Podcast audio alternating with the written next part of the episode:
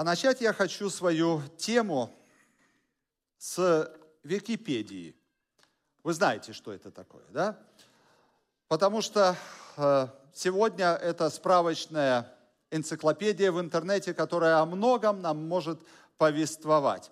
И вот когда я размышлял о теме, которую бы я мог с вами сегодня обсуждать на основании священного писания, то э, разброс очень большой. Вы знаете, можно говорить о последнем времени. Вчера э, последняя проповедь моя была, это как раз событие последнего времени с таблицами, с цитатами, с э, теми признаками последнего времени, которые указывают на скорое, близкое пришествие Иисуса Христа.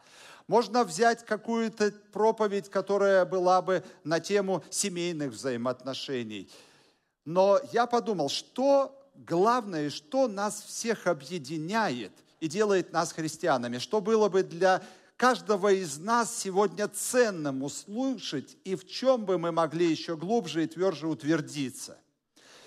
И тему я сегодняшнюю назвал «Стокгольмский синдром». По названию столицы государства Швеция – Стокгольм, где я бывал с супругой своей и с младшей дочерью. И я знаком с этим городом, я знаком с этой страной. И почему я это выбрал, вы потом поймете. Оказывается,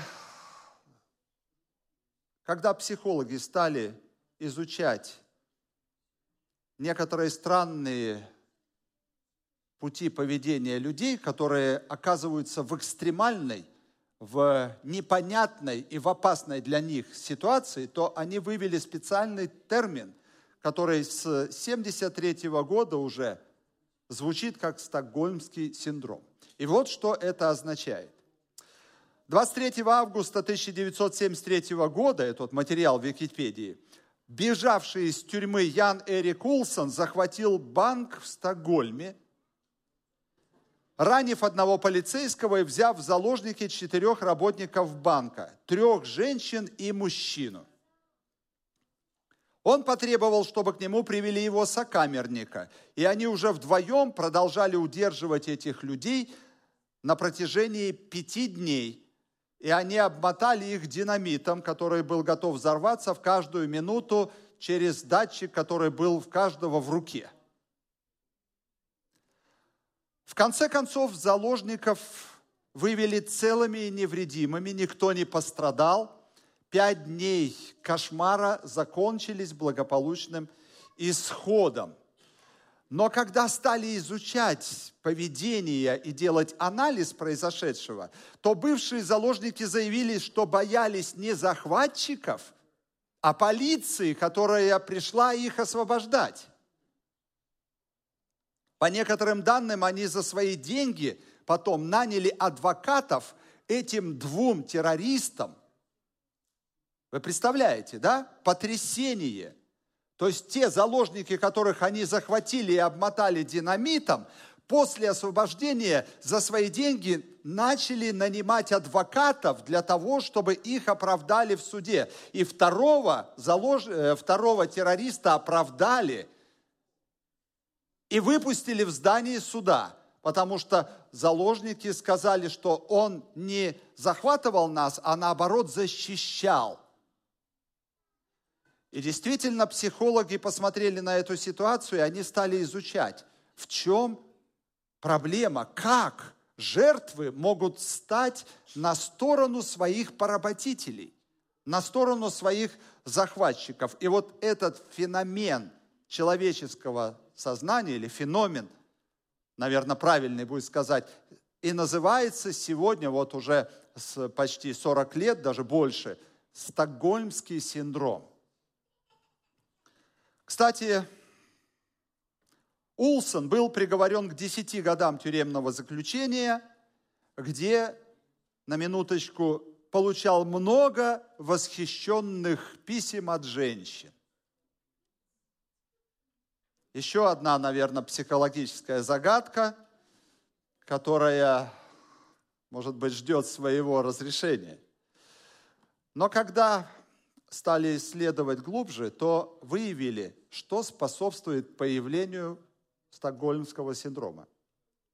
Первый фактор – это переживание особого потрясения или стрессовая ситуация, когда человек выключен из своей привычной жизни. Второе – это длительность пребывания в плену. И стокгольмский синдром начинает формироваться примерно с третьего-четвертого дня продолжительного заключения или же когда люди захвачены. И если пленники изолируются, и вообще нету даже никакого общения, то вот в такой ситуации стокгольмский синдром еще больше увеличивается. Третий фактор, способствующий этому феномену. Захватчик должен проявлять хоть какое-то участие к заложнику, хотя бы небольшое внимание. Ну, не знаю, там бутылку воды подать Четвертый фактор. Человек должен быть изолирован от привычной жизни, семьи, друзей и не иметь никаких контактов с миром и никакой поддержки. То есть он полностью предоставлен только самому себе и своим личным собственным переживаниям. И пятое, стокгольмский синдром возникает, когда человек не имел до этого твердых оснований в жизни, не разобрался в себе и не имел четких твердых принципов, которые были бы твердым основанием для его чувств, для его сознания и для его убеждений. В целом, это может выглядеть так, что человек подчиняется новой силе, не имея собственных твердых оснований в жизни и полностью переходит на сторону своего поработителя. Вот такая иллюстрация тому, что было написано апостолом Иаковом две тысячи лет назад. Смотрите, как Слово Божье удивительным образом проницает все глубины человеческие до разделения составов и мозгов, как это написано в Священном Писании. Почему так? Потому что если мы с вами открываем сегодня четвертую главу послания Иакова, то мы с вами читаем о том, что он говорит о проблеме там, он говорит о причинах проблемы, и также он говорит о путях решения этой проблемы. Как нам не заболеть стокгольмским синдромом, а если мы больны им, то как нам исцелиться? И вот первый текст, послание Иакова, 4 глава, с 1 по 3 стихи. Смотрите, как подходит вот эта иллюстрация, которую я вам вначале рассказал, к тому, что мы сейчас считаем с вами. Откуда у вас вражды и распри? Не отсюда ли от вожделений ваших, воюющих в членах ваших? Желаете и не имеете, убиваете и завидуете, и не можете достигнуть, припираетесь и враждуете и не имеете, потому что не просите. Просите и не получаете, потому что просите не на добро, а чтобы употребить для ваших вожделений. Иаков указывает на причину, на, вернее, не на причину, а он сначала указывает на саму проблему нехарактерного поведения человека. Почему нехарактерного? Потому что здесь в тексте мы с вами можем увидеть намеки на правильное поведение. Так ведь? Это видно из контекста. Потому что, как мы будем с вами понимать, желаете и не получаете. Значит, желаем-то хорошего, желаем-то правильного – но не получаем. Почему? Потому что у нас с вами есть серьезная проблема, дорогие друзья. Потому что внутри нас, если нету цельности и твердого основания, то тогда мы с вами похожи на описание от Иакова, уж извините. Потому что действительно тогда мы будем желать, но не получим никогда, если мы не увидим с вами эту проблему глазами Бога в своей собственной жизни.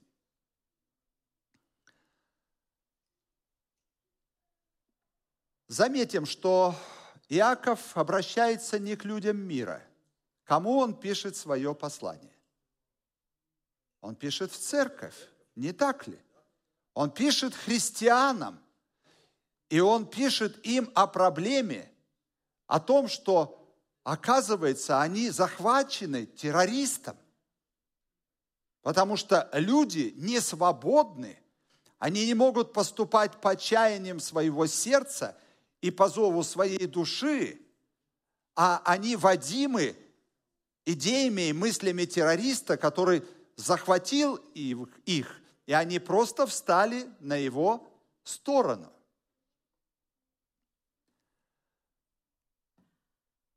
И вот дальше он им показывает на причины.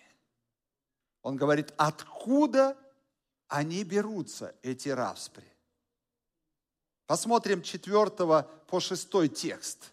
Следующий наш слайд и текст Библии, где говорится, «Прелюбодеи и прелюбодейцы, не знаете ли, что дружба с миром есть вражда против Бога?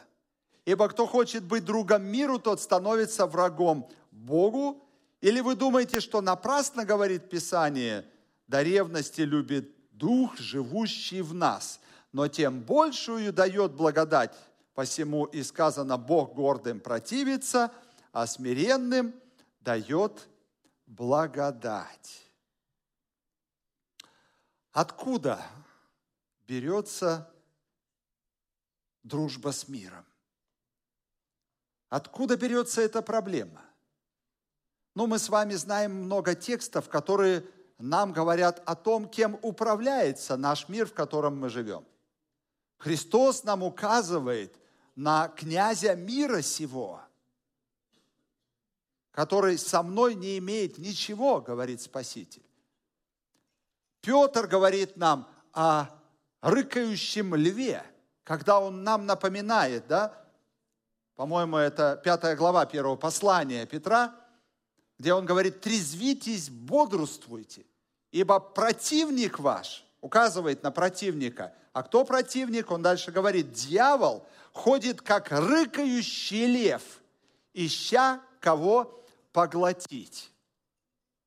Я вспоминаю иллюстрацию в одном фильме, я уже не помню, как он называется, но вот эта картинка мне очень запомнилась, прямо вот как-то фотографически.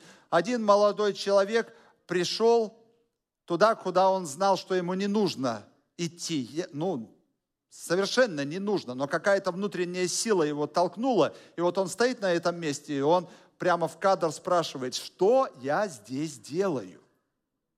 И он не находил в себе силы избрать другого пути, но он задавал себе вопрос, откуда это, почему это у меня? Почему я раздираем между должным и тем, что есть в моей жизни. Давайте спросим себя, почему мы порою гневаемся по пустякам, потом расстраиваемся из-за своего собственного несовершенства, хотим обуздать себя. Я взял конкретный, но один лишь из многих примеров. Потом мучаемся от этого, стараемся избежать, но годами страдаем от этой вредной привычки – несдержанности, раздражительности, которая может быть на пустом месте. А вот вам ответ. Потому что противник наш, террорист, ходит как рыкающий лев, ища кого поглотить. И он с успехом находит, если нету защиты – и тогда начинается в жизни человека стокгольмский синдром. И вот смотрите, дальше, если мы посмотрим на причину, то Иаков использует прием, который исследователи Библии называют намеренным преувеличением, для того, чтобы привлечь максимальное внимание людей. Потому что дружба с миром есть вражда против Бога. И вот когда мы это слышим, порою мы можем услышать комментарий, ну зачем уж так сильно, да? Ну уж какая-то крайность, вообще ничего нельзя, все запрещено, с миром не дружи, а в чем же тогда радость жизни и как ее найти? Непростой вопрос, так ведь? Потому что, с одной стороны, мир церкви, он же очень такой, знаете, многополярный. С одной стороны, мы можем увидеть строгие принципы, строгая одежда, отсутствие украшений, полное различие, э, полное, как бы, знаете, такое одинаковость в поведении. То есть это с одной стороны, это строгий консерватизм.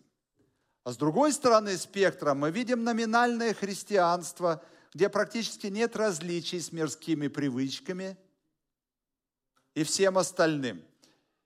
И вот также мы можем увидеть всевозможные комбинации в ту или иную сторону. Как со всем этим разобраться?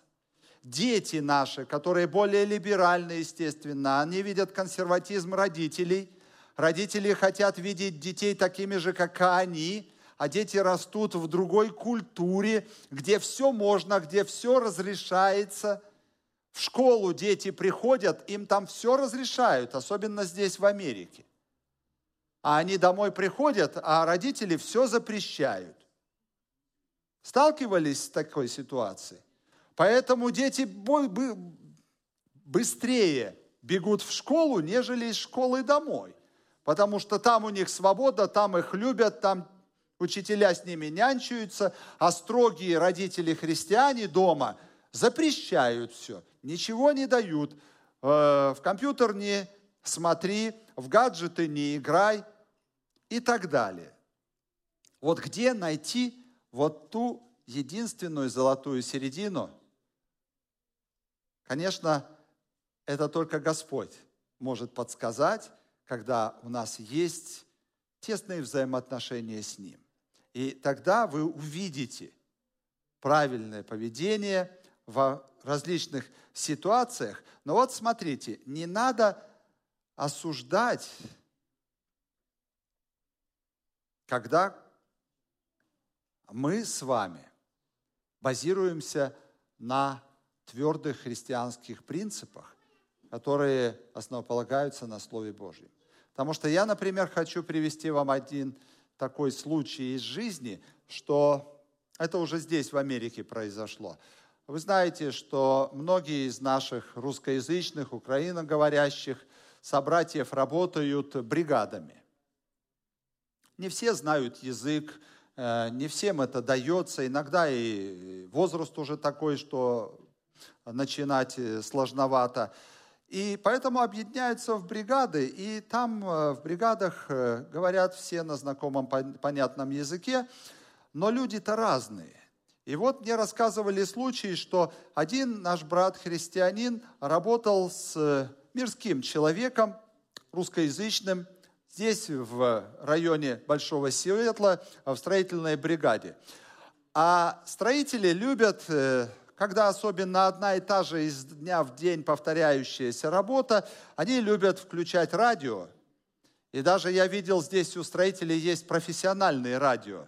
Может быть, кто-то их видел. Они такие, знаете, сделаны так, что вот если ногой вот так вот его зацепишь, оно вот как мячик покатится, ему ничего не будет, оно будет работать такое с крепкими ручками, э, сделанное с такими серьезными краями, даже если там доски упадут на это радио, ему ничего не будет. И, кстати, немало стоит.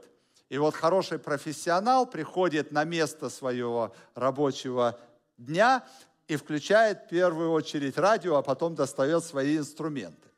Но а радиостанций много. И вот Мирской человек потом рассказал, который пришел в церковь и принял крещение, говорит, я когда включал свое радио, то христианин меня просил. Он говорит, слушай, включи хотя бы спокойную музыку, потому что то, что ты слушаешь, я слушать не могу. Мои уши уже, говорит, этого не воспринимают. И вот этот мирской человек потом признался, я перестал слушать такую музыку, когда я обратил внимание на этого человека. Потому что одно слово его, когда он свои христианские принципы, не навязывая, а просто попросив, вот так обнаружил, говорит, заставило меня глубоко задуматься над тем, а как это так? Человек не может слушать такую музыку, которую я слушаю. И почему он ее не может слушать? И это было для него толчком к духовным размышлениям, которые потом, знаете, степ-бай-степ, шаг за шагом привели его к полному открытию истины в своей жизни.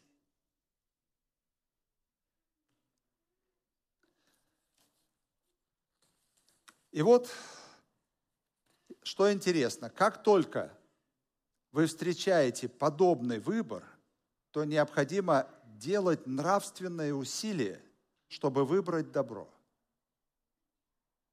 Это универсальный принцип для всех. И я хочу вам привести цитату из Стивена Кови, когда я учился на докторской программе университета Андрюса, то очень много книг приходилось э, штудировать именно по Э, поскольку это была степень в области администрирования и церковного служения, то вот все последние как бы наработки нам преподавали для того, чтобы быть эффективными руководителями. Но оказывается, что главное сегодняшний вот мир менеджмента и администрирования усвоил, что самое лучшее в руководстве это побуждать людей к тому, чтобы они делали свой собственный, правильный нравственный выбор. Это самое главное, все остальное потом. Потому что если этот выбор человек не будет делать, то он будет неэффективным работником. И вот э, Стивен Кови, это знаменитый человек в области как раз э, э, науки о администрировании и э, в области бизнеса, то есть это имя, которое звучит на бизнес-семинарах.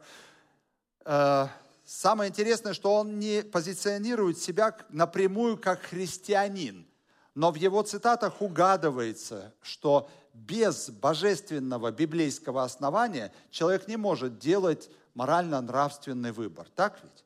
Но в какую сторону, если мы не имеем Библии, мы будем делать морально-нравственный выбор, например, в э, плане, ну не знаю, там, выбора спутника жизни, скажем так. Потому что вчера я только получил звонок телефонный от нашего одного руководителя группы субботней школы, который также вот работает в одной из наших рабочих бригад в Сиэтле. И он рассказал, что, говорит, «Э, хожу обычно обедать в кафе напротив, потому что там долгий строительный проект, несколько недель уже они там работают, и как-то округа уже ими более-менее изучена. И они там знают, что есть одно небольшое, но хорошее кафе, и они туда ходят обедать.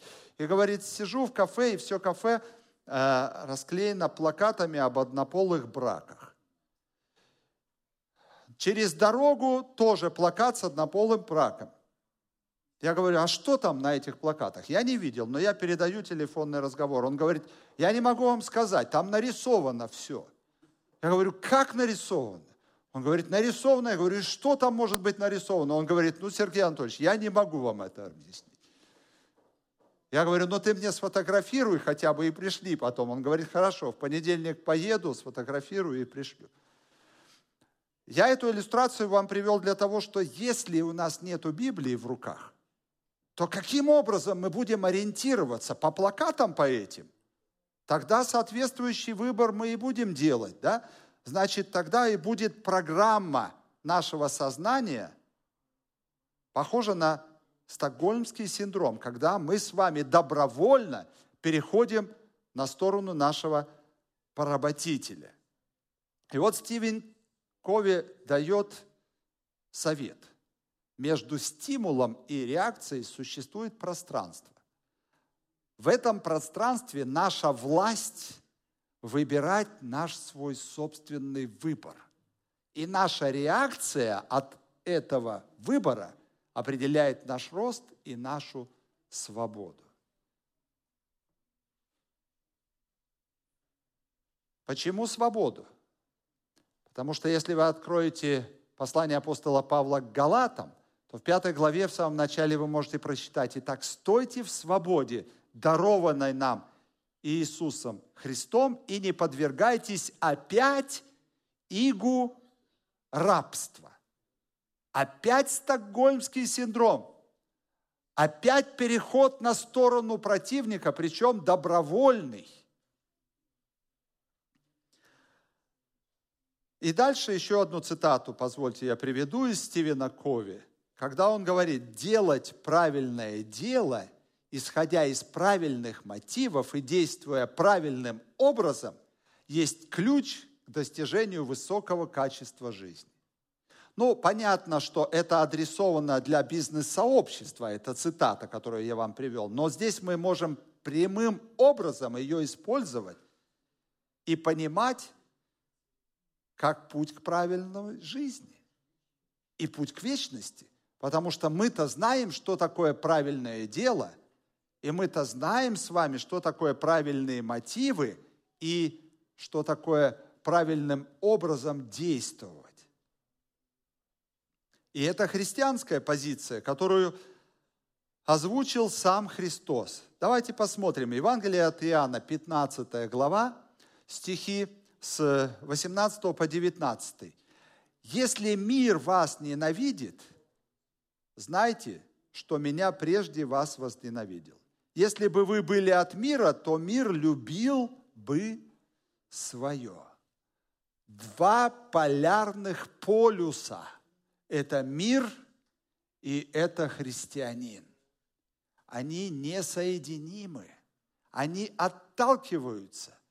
Но они отталкиваются только тогда, когда мы не на территории врага. И когда мы не обмотаны динамитом всех этих новых течений, всех этих антихристианских принципов, которые сегодня навязываются миллионам людей. И я хочу сказать, что есть в христианине нечто такое, что никогда не сможет объединиться с этим миром. Я вам хочу сказать, что, конечно, планка очень высокая. И апостол Павел в сегодняшнем тексте субботней школы нам напомнил, я не почитаю себя достигшим, братья, да? Поэтому если вы думаете, что кто-то, вот они совершенные люди, куда уж там мне, нет, не думайте. Пред Господом все согрешили и лишены славы Божьей. Но Павел говорит, но я стремлюсь. Не достигну ли и я? Значит, вектор направления моих мыслей, моей жизни, моего распорядка дня – в сторону достижения главной цели, которой я подчиняю все остальное. И тогда я никогда не буду находиться на территории врага, а я буду свободен в Иисусе Христе.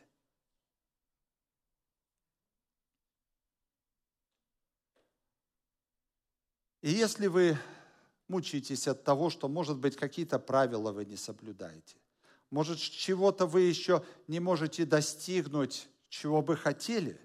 Вы посмотрите на свое сердце, как оно откликалось на нужды ближнего. Потому что Христос сказал, нет больше той любви, как если кто положит душу свою за друзей своих. Мне очень понравилась сегодня мини-проповедь нашего брата, который рассказывал об эгоизме. Это лакмусовая бумажка. Я не знаю, преподают сейчас э, на уроках химии в американской церкви этот пример, но я со школы запомнил, что такое лакмусовая бумажка, которая меняет свой цвет. По-моему, она изначально красная должна быть. А потом она меняет на синий. Или может быть наоборот. Но лакмусовая бумажка, это я для молодого поколения объясняю, чтобы они поняли, что я имею в виду. Она показывает, есть ли кислота в растворе или нет. И она меняет свой цвет, если есть. А если нету, то она это не меняет. То есть это индикатор, это стрелка, которая показывает, или все нормально, или же вы в красной зоне. Смотрите на свое сердце. Если оно откликается на нужды церкви, если оно жертвенное для Господа, идите вперед, смело смотря в будущее. Не обращайте внимания на какие-то детали, которые потом Господь даст вам силы преодолеть. К молодежи обращаюсь, потому что у молодежи сегодня, которая растет вот в таком биполярном мире, очень сильное чувство вины внутреннее. И они понимают, о чем я говорю. Потому что те стандарты, о которых они слышат здесь в церкви, для них во многом недостижимы, потому что еще характер не сформировался, еще пока глина, которая только твердеет. К родителям обращаюсь. А, помните об этом. Помните, что глина потом затвердеет. Но сейчас нужно ей только придавать форму, не ожидая, что она будет в форме твердой все время.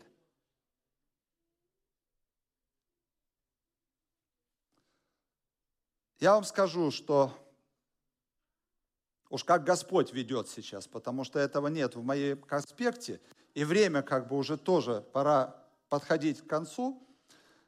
А, но кто я, чтобы противиться Духу, который напоминает нам вот о чем.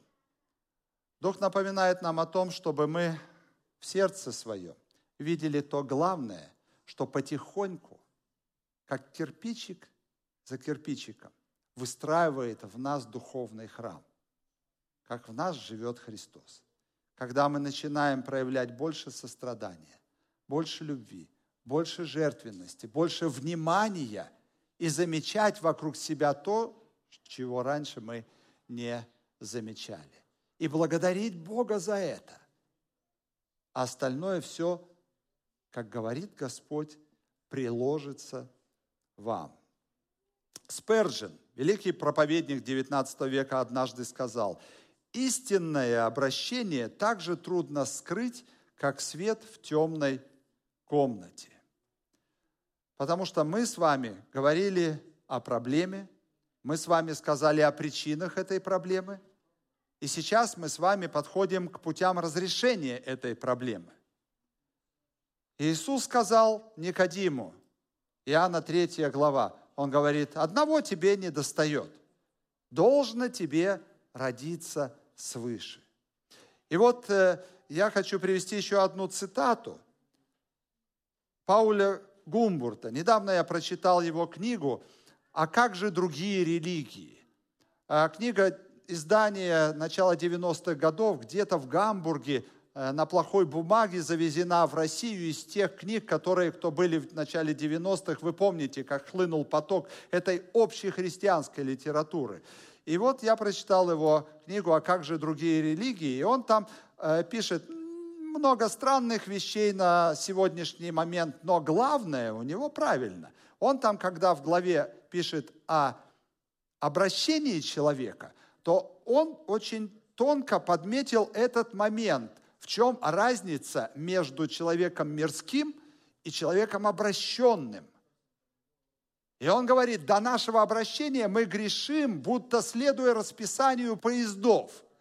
А после обращения каждый грех становится для нас железнодорожным крушением. Согласны вы с этим? Вот те, кто вновь пришли, недавно пришли к нам в нашу общину, вы это чувствуете как никогда остро и ярко. Я уверен в этом, потому что я 25 лет назад это же самое пережил. И все эти чувства и чаяния, они смутно где-то у меня существовали в глубине моей души под спудом. Это знаете, как римлянам в 7 главе апостол Павел говорит, доброго, которого хочу, не делаю, а злое, которого не хочу, делаю. Но вот для мирского человека это какое-то внутреннее такое очень туманное ощущение. Ну да, хотелось бы, но чтобы совершить оное, как дальше там же римлянам в 7 главе Павел пишет, того не нахожу, нету силы. А вот когда христианин переживает обращение, то каждый грех становится соднящей раной. И это горькое лекарство. которое наш небесный врач предлагает нам для нашего духовного здоровья. И мы не можем уже быть, как некоторым может так казаться, сами по себе. Мы уже или на одной стороне, или мы на другой. Или мы на свободе со Христом, или мы с вами добровольно переходим на сторону врага. И Иаков нас сегодня спрашивает, а где же ваше сердце? Какой выбор вы сегодня делаете? Христианин может сравниться с кораблем. И корабль строится для того, чтобы плавать по воде, но не погружаться в глубину этой воды. Если корабль погружается в воду, то он не выполняет того предназначения, предназначения, для которого он был и построен. Он тонет и уже ни к чему не пригоден. Вот эта иллюстрация помогает нам понять библейский текст Евангелия от Иоанна 17:15. «Не молю, чтобы ты взял их из мира, но чтобы сохранил их от зла». Мы в мире, но мы не погружаемся в него – в мире, кстати, есть очень много радостного, за что можно благодарить Бога. Действительно, Господь дал нам радостную религию.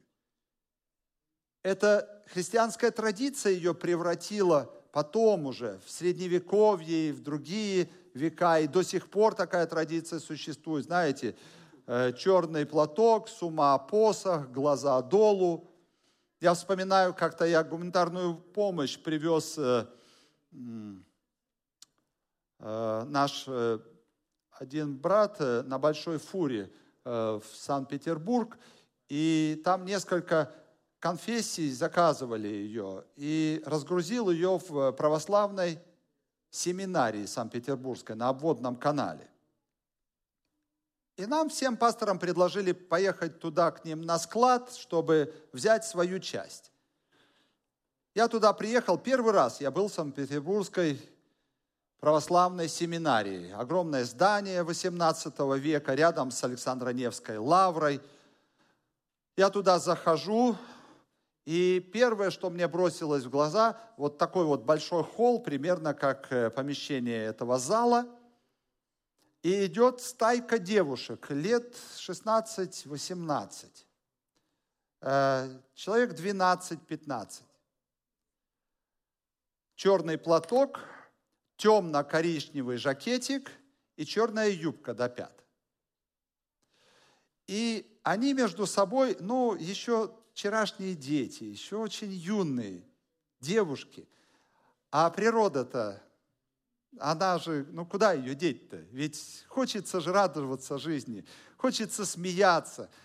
И они идут и щебечут друг с другом, там где-то хихикают, где-то что-то, и не обращая на меня внимания, вот так мимо прошли. И я посмотрел, мне резануло сознание, вот э, ощущение вот этого огромного контраста между тем, во что они одеты, и состоянием их внутреннего естественного природного духа. Я оставляю эту иллюстрацию без комментариев. Я думаю, вы понимаете, да, что я хотел сказать. Но это говорит о том, что действительно нам есть за что радостно славить Господа и благодарить Его. Но Иаков нам написал, будьте осторожны. Будьте осторожны. Потому что я наблюдаю в вашем сердце нечто, что говорит о двойных стандартах о большей верности греховному миру, нежели Богу. Поэтому будьте бдительны и осторожны. Пишет он христианам в ту общину, куда он направлял свое послание. И вот, вспоминая стокгольмский синдром, чем больше времени вы проводите с вашим врагом, тем сильнее вы его будете поддерживать. И чем меньше вы будете укреплять ваш духовный якорь, тем слабее он будет вас держать, и вы будете подвергаться большему риску. И в заключение, какое решение по Иакову мы можем с вами найти? Продолжаем. смотреть Евангелие от, э, простите, послание Иакова, 4 глава, с 7 по 10 текст. Итак, покоритесь Богу, противостаньте дьяволу, и убежит от вас. Приблизьтесь к Богу и приблизится к вам.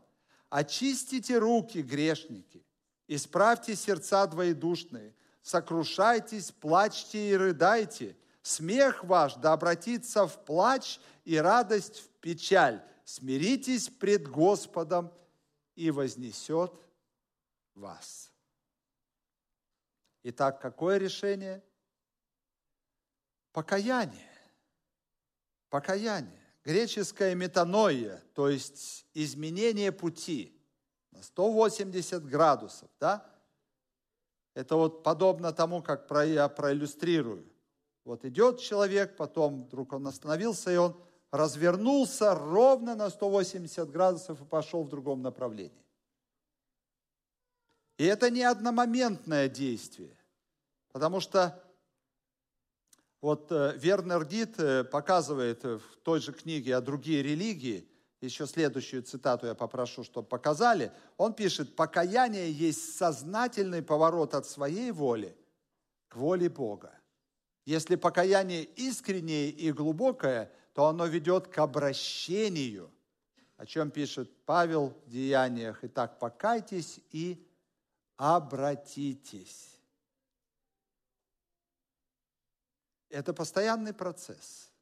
Когда вы отдыхаете, когда вы ходите на работу, гуляете в парке, вы знаете, кто вы. Вы знаете, кто вы в Иисусе. Вы знаете, что Бог всегда с вами. Вот я все время замечаю, как мы молимся, неправильно молимся. Я прошу прощения у тех, кого, может быть, я этим немножко, а, ну что ли, смущу, но я был смущен тоже однажды, когда уже, имея за плечами многолетний пасторский опыт, я был в Таллине в христианской миссии, и там старый пастор, евангеликал, ему уже под 70 было, на завтраке попросил меня помолиться и говорит, брат, сначала ты помолись, а потом я помолюсь. Я говорю, хорошо. И я с утра стал молиться за говорю, Господи, молим, чтобы Ты прибыл с нами сегодня, чтобы благословил. Аминь. И потом он молится. А я стою рядом с ним, он говорит, Господи, благодарю Тебя, что в это утро нам нет нужды просить Тебя о том, чтобы Ты прибыл с нами. Потому что Твое обетование в том, что даже если и мать забудет родное дитя, то я не забуду тебя. Ты всегда рядом и с нами. И я так, знаете, да, какое ощущение у меня было после этого. И весь мой пафос э, и воздушность мои куда-то делись в этот же момент. И я сказал себе, а ведь действительно, прав этот старый проповедник, у которого вера Именно так была направлена.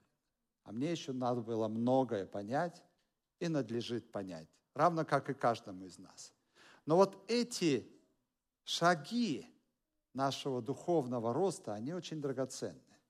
И не корите себя, а посмотрите на то благое, что Господь выстраивает в вашем сердце. И это озарит вас изнутри и придаст вам силы. И тогда вам не будут уже страшны никакие высоты. И в конце хочу последний текст привести. Это первое послание Коринфянам, 15 глава, стих 19. «И если мы в этой жизни только надеемся на Христа, то мы несчастнее всех человеков».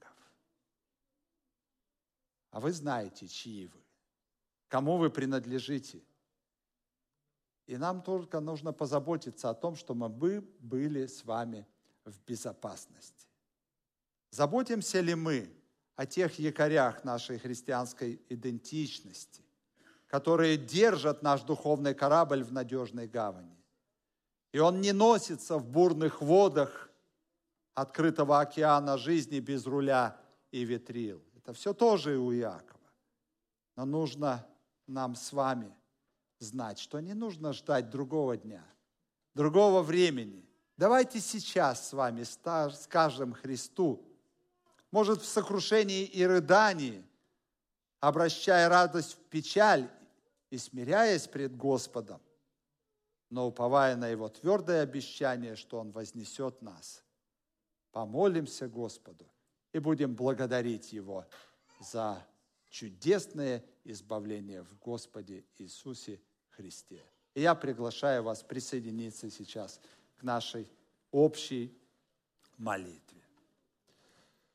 Любящий Небесный Отец, слава Тебе и благодарность, что Ты все еще не разочаровался в роде человеческом. И взирая с небес сейчас, Ты видишь каждого из нас, немощного и борющегося. Но Ты желаешь, чтобы мы не боролись в одиночку. Ты даровал нам обетование, что Ты всегда рядом, что нам нет нужды просить Тебя о том, чтобы Ты был рядом, потому что Бог есть любовь, и любовью вечную Ты возлюбил меня и каждого. И Ты всегда рядом, и если мы чувствуем, что Тебя нету, то это только потому, что Ты несешь нас на руках, а потом мы увидим, что это было именно так. Прости нас, Господи, за слабости, за немощи. Но даруй нам увидеть тот свет, который все более и более сияет в наших сердцах, чтобы он приносил нам вдохновение, утверждал нас, убеждал и вел к совершенству. Чтобы мы никогда не удовлетворились положением захваченных террористом, но чтобы мы старались и были на свободе, которую Ты даровал нам в нашем Господе и Спасителе Иисусе – которому слава, честь и поклонение сердец наших. Аминь. Аминь.